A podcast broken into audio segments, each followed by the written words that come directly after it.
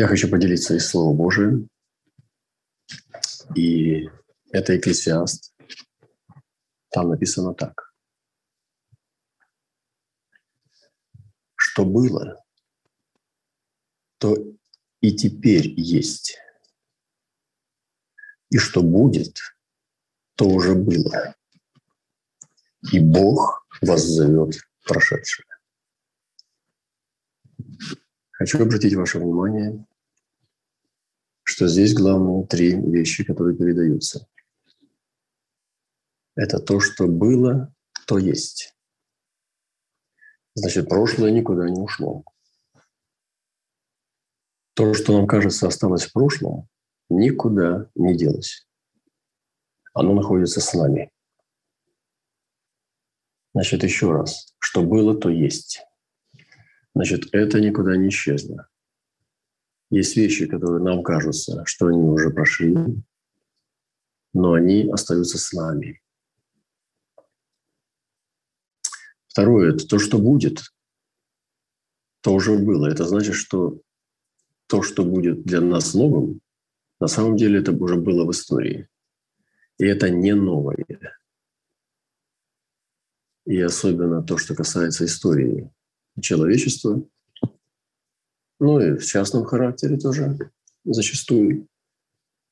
Эти принципы уже были пройдены э, в веках на Земле. То есть это уже было, ничего нового нет.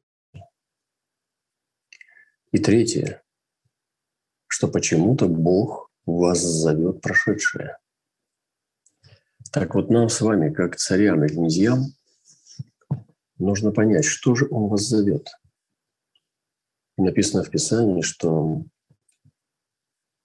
а, слава царей исследовать дело. Слава Божия запечатывать, покрывать тайной дело, чтобы сыны человеческие упражнялись в этом. А Бог дает князьям помазание раскрывать дело. И Он вас зовет прошедшее. Что же Бог вас зовет? Есть очень, ну, есть неприятные вещи, которые могут быть вызваны из прошлого. Например, отчет за содеянное. А есть вещи прекрасные, такие как слава Голгофы, слава пробуждения, слава э, восхождения человеческого гения в истории. И еще одно место Писания, где сказал однажды апостол такие слова. «Вы – дети пророков». Сегодня с чем я себе позиционирую? Я могу себя позиционировать э, с историческим контекстом своей страны. Я могу позиционировать с открытием интернета, разных научно-технических достижений. Я могу, э, если бы кто-то из прошлого пришел ко мне из средних веков и сказал, пожалуйста, назови, в какое время ты живешь, или по телефону со мной говорит. Э, как ты характеризуешь свое время? То, что бы я говорил о своем времени – как бы мне дать понять э, человеку из средних веков, чтобы он почувствовал мое время в трех пунктах? А если бы это был допотопный мир? Что бы я сказал э, Еноху о моем времени? Это сложный вопрос, но хороший. Две вещи, которые я бы, три вещи, которые я бы, наверное, сказал, если бы у меня было только три пункта. Это сложно. Если бы у меня было только три пункта, которые бы я должен был сказать Еноху о своем времени, первый пункт я бы сказал, Бог по-прежнему есть на земле, и Он действует. Енох услышал мой голос и узнал бы меня. Потому что он бы понял, что есть вера на земле. Второе, я сказал бы словами апостола Павла. В чем человечество? Я бы рассказал о том, как человек испортился. Когда Павел сказал, что люди будут надменны, горды, злоречивы, родителям непокорны, самолюбивы, самохвалы, предатели, нагло напыщены. Я бы дал им дух времени, как он изменил человека, потому что он жил в допотопное время. И что его пророчество приходит в исполнение. И третье, я бы сказал, что Иисус уже очень скоро вернется в, нашу, в нашей эре. Вот эти три вещи я бы сказал Еноху, чтобы ему было понятно, как я характеризую, как Божий человек, а он тоже был Божий, и я Божий, мы с ним братья Божьи пророки. Я сын пророка, я сын Ено. Я не сын Лота, я сын Еноха. Я не сын Исава, я не сын Измаила, я сын Еноха, я сын Илии, я сын апостолов. Именно об этом Христос сказал, когда характеризовал, а, с кем мы соединены. Строим мы гробницы пророкам, которых убили, позиционируя себя с теми, кто убил, потому что замазывая звездкой то, что можно омыть только кровью. И Христос вычислял такие действия, что они не помогут. Ирод построил храм, однако был нечестивым. И вот мы сегодня с вами здесь э, глобально. Я верю, что пророки сегодня поднимаются на земле, которые будут давать глобальный взгляд, а не частный взгляд на происходящие процессы, которые можно понять только пророческим взглядом.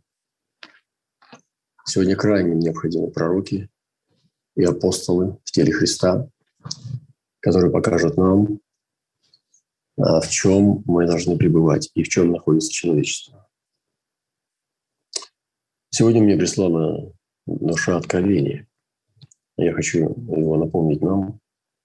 Это о том, что Божий человек распутывал корни и выбрасывал некоторые из них, которые были негодные, и соединял те, которые можно было спасти.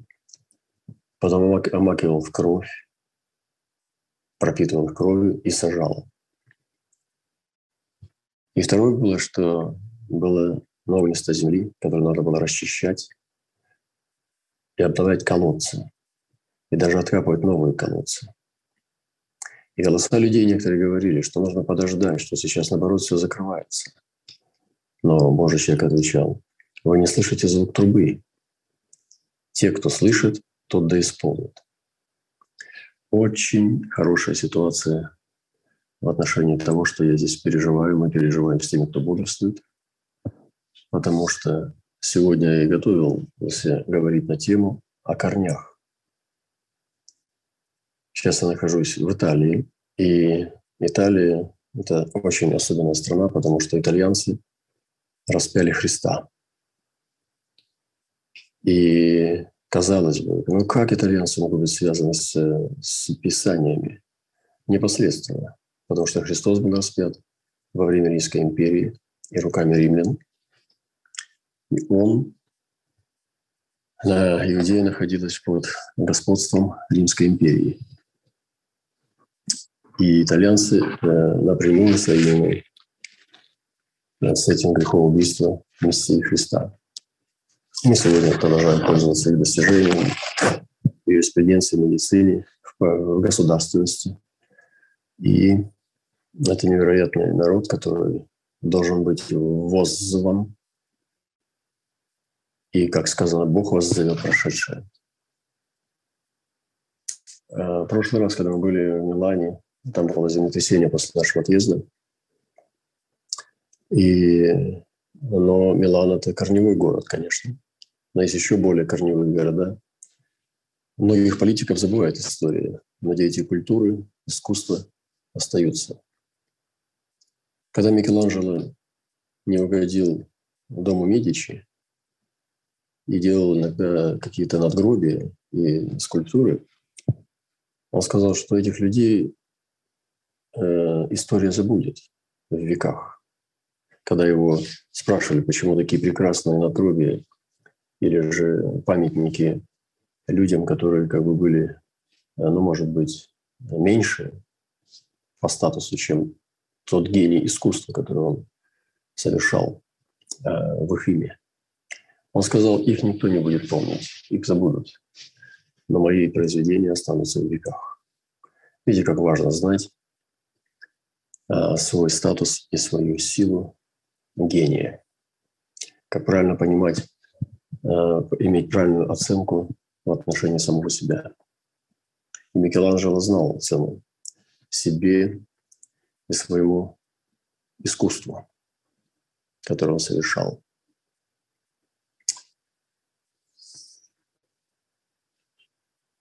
А мы были в Мадриде, э, в э, бывшей замке, который построил себе Филипп II.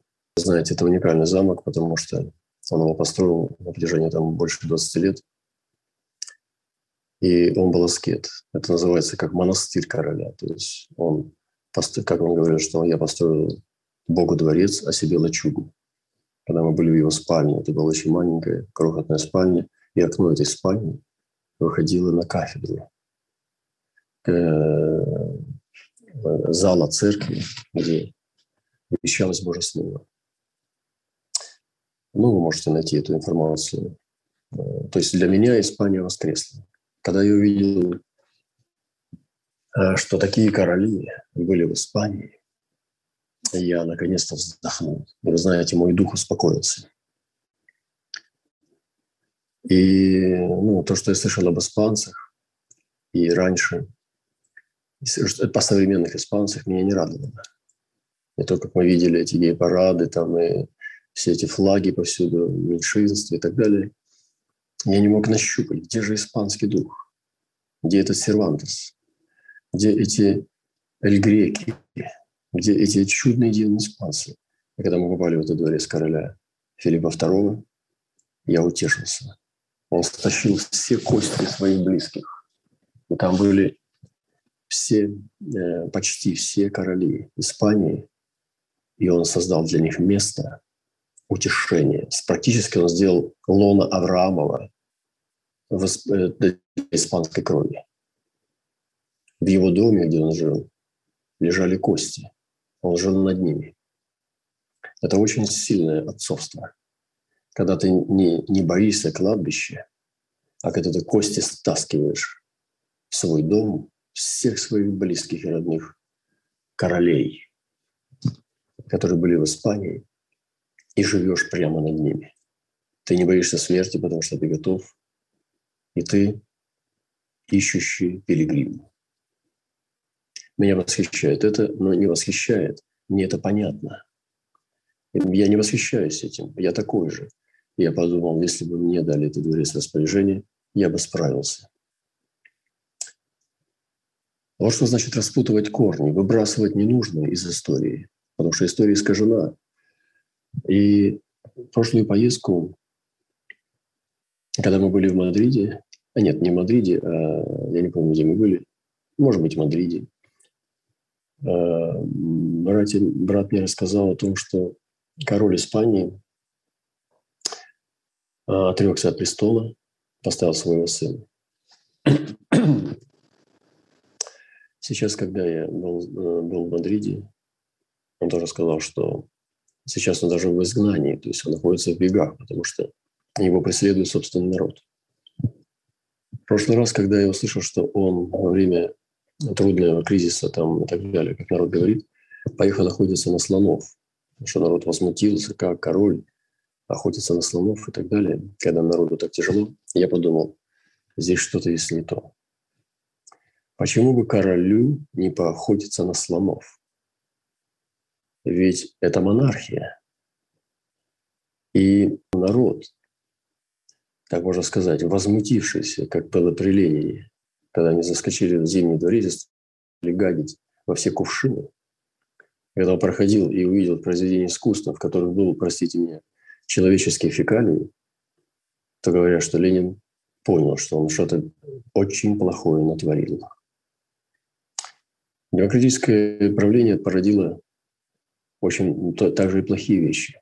Я понимаю, что мы сейчас не будем сейчас заходить в политологию и так далее, но мне кажется, что народ должен любить своего короля. Он должен защищать его. И есть очень плохое что-то в том, и когда я напрягся, я уехал, я чувствовал пророческие переживания, что это неправда что это плохие вещи. И потом, когда я узнал, что в этот раз, что он правил 40 лет, 40 лет – это очень серьезная дата. Он управлял своим народом 40 лет, как судьи управляли 40 лет. Немногим доверяют доводилось, как Дивории править 40 лет. Самсон всего лишь, по-моему, правил 20. То я получаю пророческие переживания о том, что история искажена. Желтая пресса, СМИ работают на, на разрушение морали. Это целенаправленная работа, чтобы злословить высшие власти и судить то, чего не понимают. Это характеризует нынешний век. Как король своей страны может быть изгнан из своей страны, он вынужден был передать сыну корону. И после 40 лет, когда он там заботился о своей стране, и он должен был оставить сейчас знание, в этом есть неправильная вещь. Я не знаю, понимаете вы меня или нет. Я это очень хорошо понимаю. Что только пророческое служение может исправить наш взгляд на историю. Я основываюсь сейчас только на внутренних переживаниях, откровения. Помните, как однажды Елисею попросил царь пророчества. Он сказал, я не буду пророчествовать Ахаву. Он нечестивый, и я не хочу. Но он подумал, что ну, в Елисее есть что-то, в Иосафате есть что-то доброе. И в нем есть божественная искра. Ему я буду пророчествовать. Позовите ко мне гуслиста. В нас должно быть что-то доброе, дорогие братья и сестры, чтобы нам пророчествовать.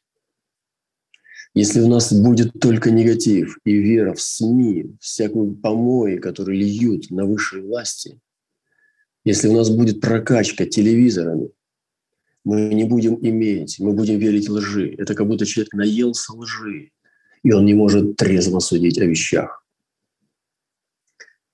И пророки, они должны ходить с Богом, а не с историками. И я стал защищать этого короля Испании. Я не знаю даже, как он выглядит, но у меня противоположный взгляд на вещи. Я защищаю короля Испании. Он в изгнании. Они говорят, что он прячется. Они говорят там какое-то расхищение казны, что он охотился на слонов. Почему король не может поохотиться на слонов? Прямо сейчас, когда мы слушаем эту проповедь, убивают слонов. Простые люди, которые покупают билет на охоту, платят десятки тысяч долларов и убивают слонов совершенно законно. И африканские страны дают им право убивать слонов по лимиту. Почему король Испании не может этого сделать? Я не хочу заходить сейчас э, в эти дебри. Я просто хочу сказать, что было, то и теперь есть. Что будет, то уже было. И Бог воззовет прошедшее.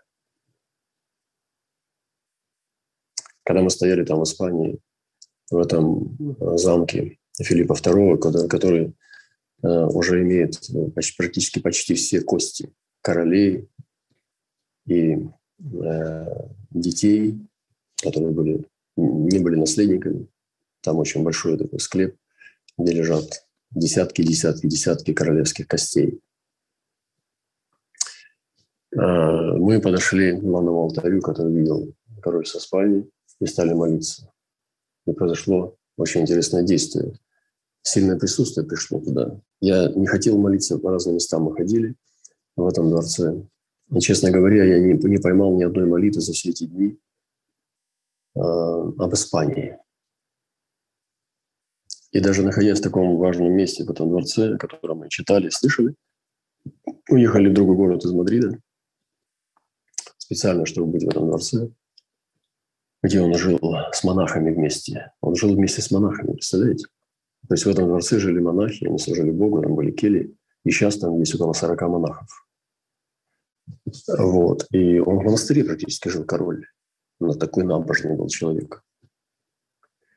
И вдруг я почувствовал, что вот молитва. Вот эту единственную молитву я запомнил. Конечно, мы поклонялись, у нас были прекрасные переживания, но я не мог поймать молитву за, за Испанию. И там мы ее поймали. Когда мы стали молиться в этом алтаре в церкви, вдруг мы пережили Божье присутствие. И я попросил братьев и сестер прочитать молитву «Отче наш» ради слов, которые говорили с Христом. «И придет царствие Твое будет Твое, и будет воля Твоя на земле, как на небе». Начали бить часы, хотя братья видели, что часы стояли там. В общем, потом мы прочитали место Писания, когда Христос молился, то Господь сказал, и прославил, и еще прославлю. Но другие говорили, что это был гром.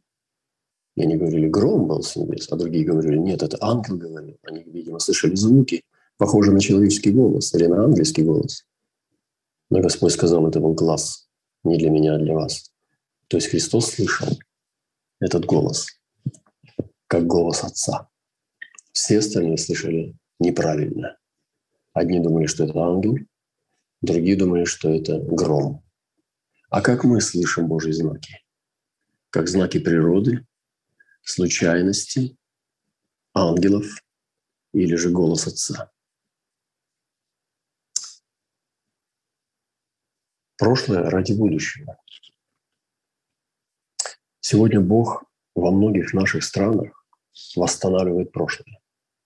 Однажды я был в Узбекистане, мы были с Сергеем там в одной церкви. Я говорил о том, что Бог восстанавливает э, прошлое.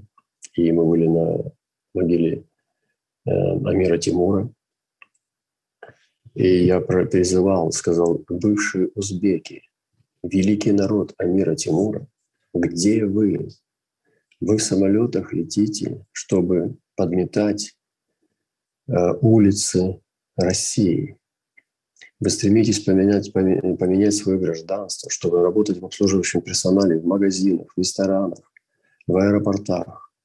Где ты, великий Амир Тимур? Где ты, великий узбек? Который должен восстать.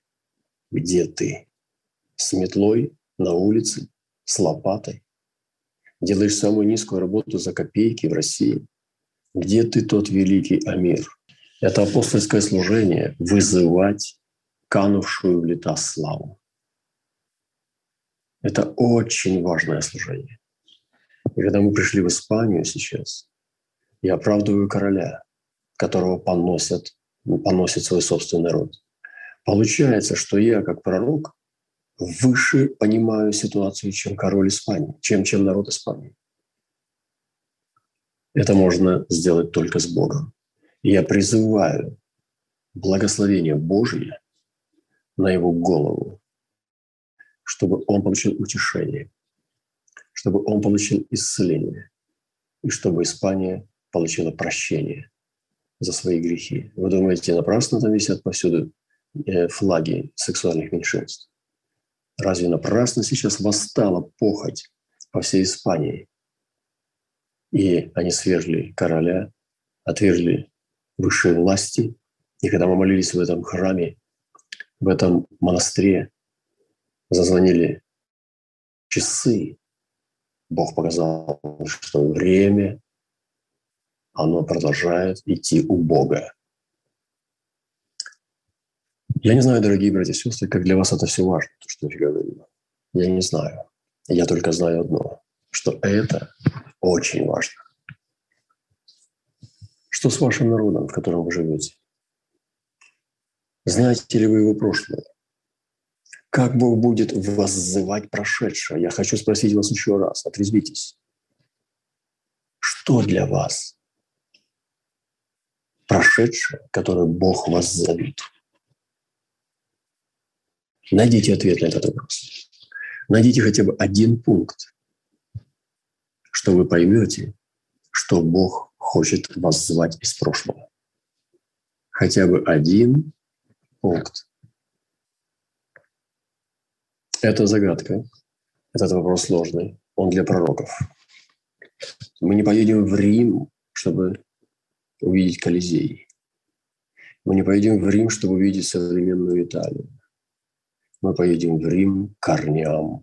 Я поеду к корням, у которых лежит секира. И сегодня Бог через таких людей, как я, и некоторые из вас, вызывает прошедшее. Там легли первые апостолы, верховные апостолы, верховный апостол Иудеи, Израиля, Израильской церкви и верховный апостол языческой церкви, из язычников, апостол Павел. Что там будет? Там будет заход к корням. Я хочу быть этой секирой, которая ляжет к корням.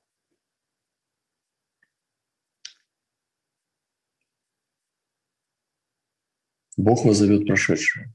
У Израиля была слава. Я так рад, что сегодня Израиль с нами. И эта слава была во времена Давида. Она восстанавливалась.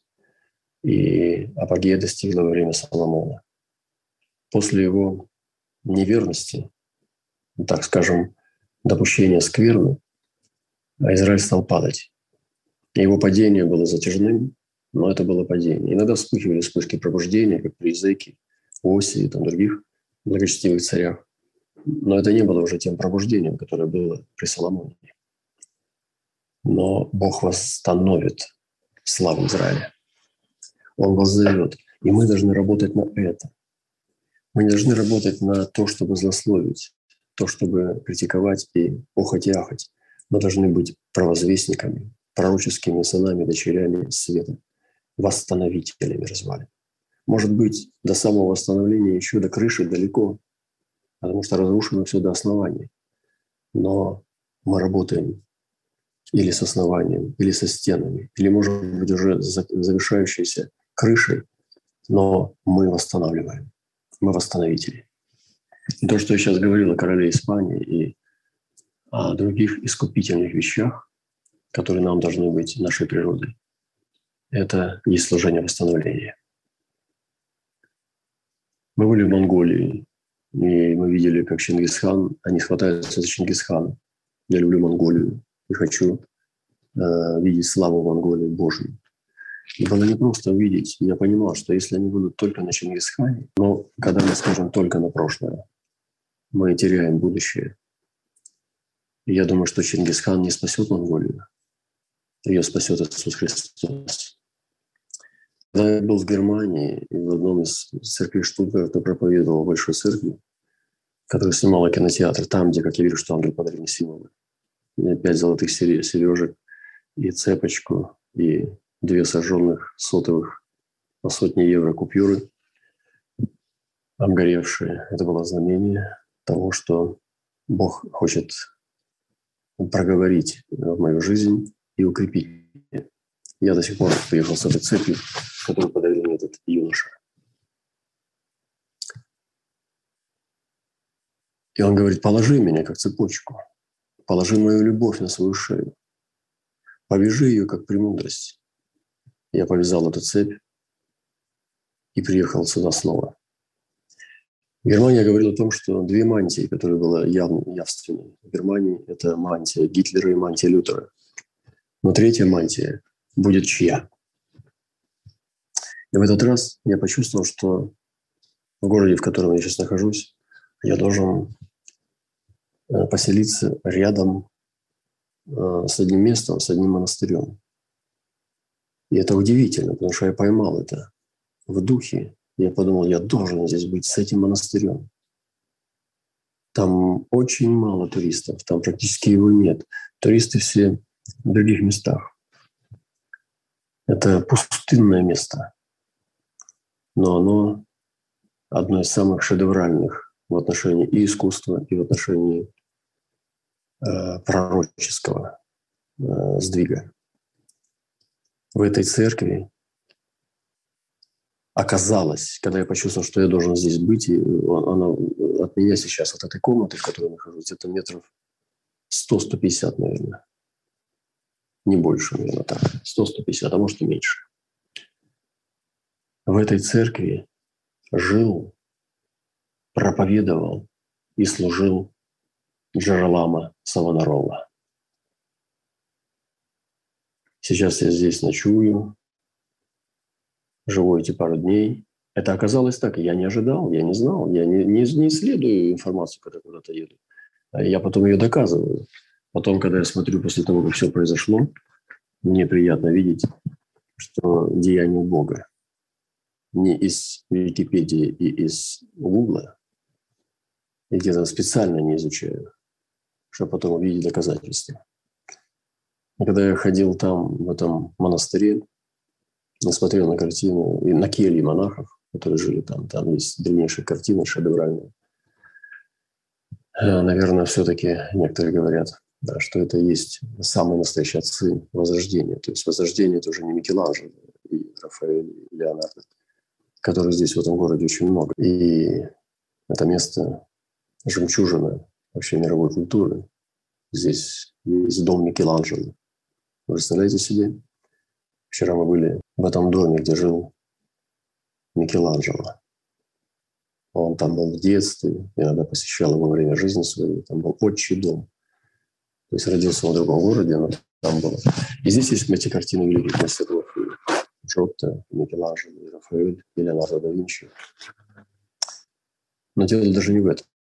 Для меня шедевральное, самое шедевральное, что могло произойти, это то, что Э, и, ища и идя в разные места, вдруг я набрел на кафедру Савонаролы. И постоял на этой кафедре. Я не знал, что в этом месте служил Савонарол. Я не знал, что он там. И вы знаете, что его сожгли. А здесь, во Флоренции, он был Э, голосом обличения для Медичи. И Медичи были очень э, именитая семья и очень амбициозная. Быть врагом Медичи это было, считалось э, страшной, страшной вещью. Савонарола смог стоять и мученически закончил свою жизнь. Его повесили, потом сожгли. Его тело здесь есть площадь, где его сожгли, там есть это место, точка, где он горел. О чем я говорю сейчас, дорогие братья и сестры?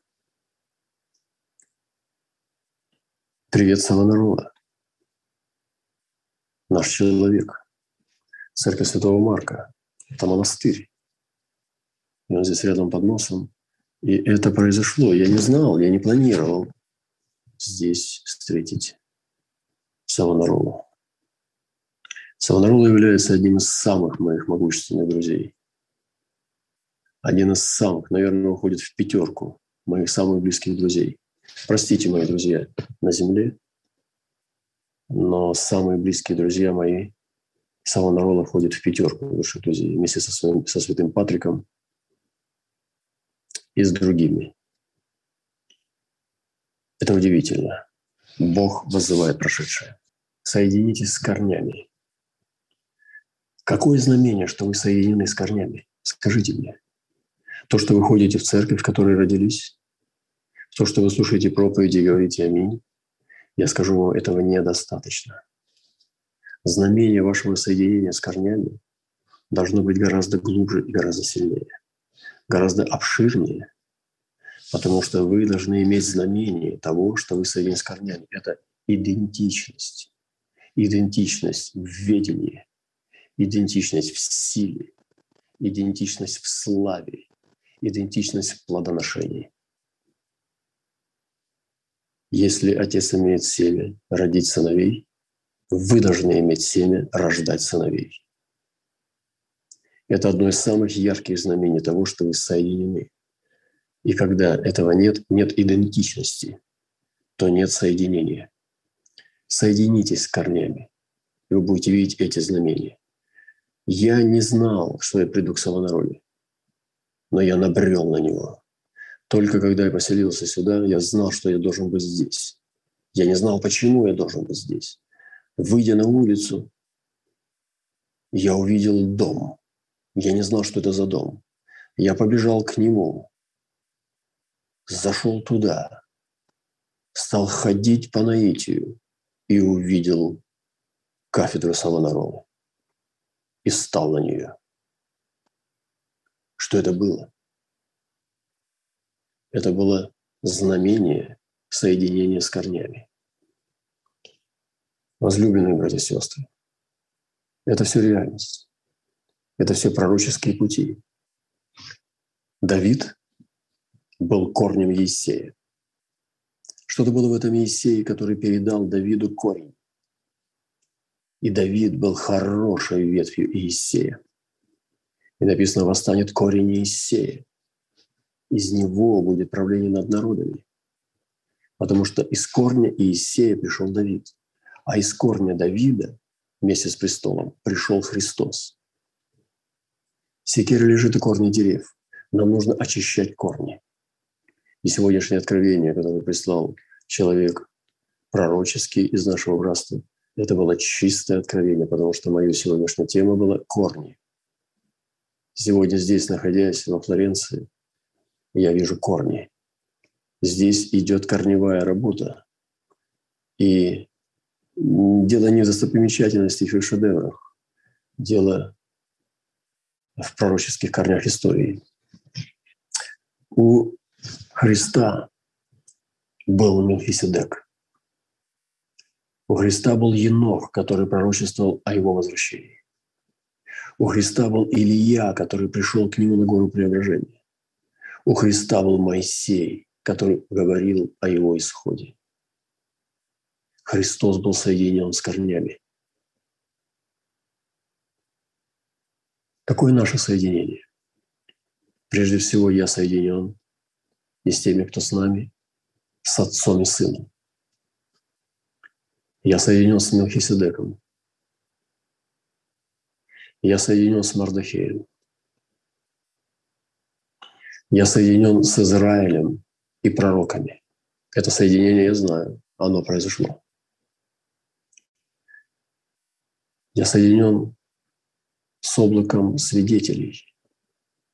Там, где мы были в этом замке в Испании, Филипп II интересно выставил статую наверху статуи, которую трудно очень прочитать закономерность. Там стояли кто-то из пророков, там даже был, э, по-моему, языки из учителей, кто-то стоял из апостолов. То есть проследить связь этих нескольких статуй, которые он поставил, ну, как обычно стоит Петра Павла, там, да, Иоанна Крестителя, там, и кого-то еще, но он имел свое собственное облако свидетелей. Я подумал, о, мы так похожи с ним, потому что со своим облаком свидетелей я не знакомил людей на протяжении больше там, 10 лет, до 15. И потом, когда родилось поколение, которым стало это интересно, они перепрыгнули через репцентр. Мы стали знакомить их с облаком свидетелей, которые, э, с которым я жил, со своим кругом общения. Туда зашли и Патрик, туда зашел и Лайола, зашли э, современные пророки апостолы зашли сверхъестественные мистики, зашли отцы церкви, зашли э, очень малоизвестные русскому слушателю люди. А, туда не зашел Лютер по общепризнанной моде. Туда не зашли те, кто мог бы быть там, типа Ян Гуса, или же другие великие люди. Но зашли те, кто по духу, должен был зайти. Мы соединены с отцами-узниками, которых я видел вчера свидетельство о том, что я видел в них Христа, и я увидел, что они могут умереть за свою веру. И это потрясло меня. А вы, с кем вы соединены? И сегодня здесь прошивается эта красная нить в Европе. Это слово в Европе. И пророк сказал, лишь в вечернее время явится свет. Поэтому сегодня моя тема – это корни.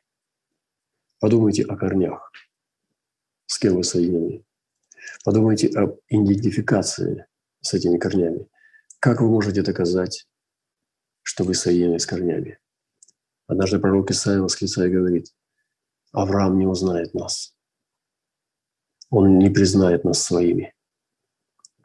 Пророк чувствовал, что они перестали быть народом Моисея, народом Авраама. Потому что идентичность с Авраамом была эта вера, а не обрезание. Идентичность с народом Авраама была верность Богу, а не группа крови там и цвет кожи или проживание на святой земле. И пророк говорит, Авраам не, не признает нас своими. Признают ли нас своими апостолы? Что бы сказал Павел, когда бы пришел в нашу церковь? Что бы сказал Петр? Что бы сказал Енох? Что бы сказал Мефисидек? Что бы сказал Мардахей? Что бы сказал Тимофей, если бы был послан к нам церковь? Вот это важно.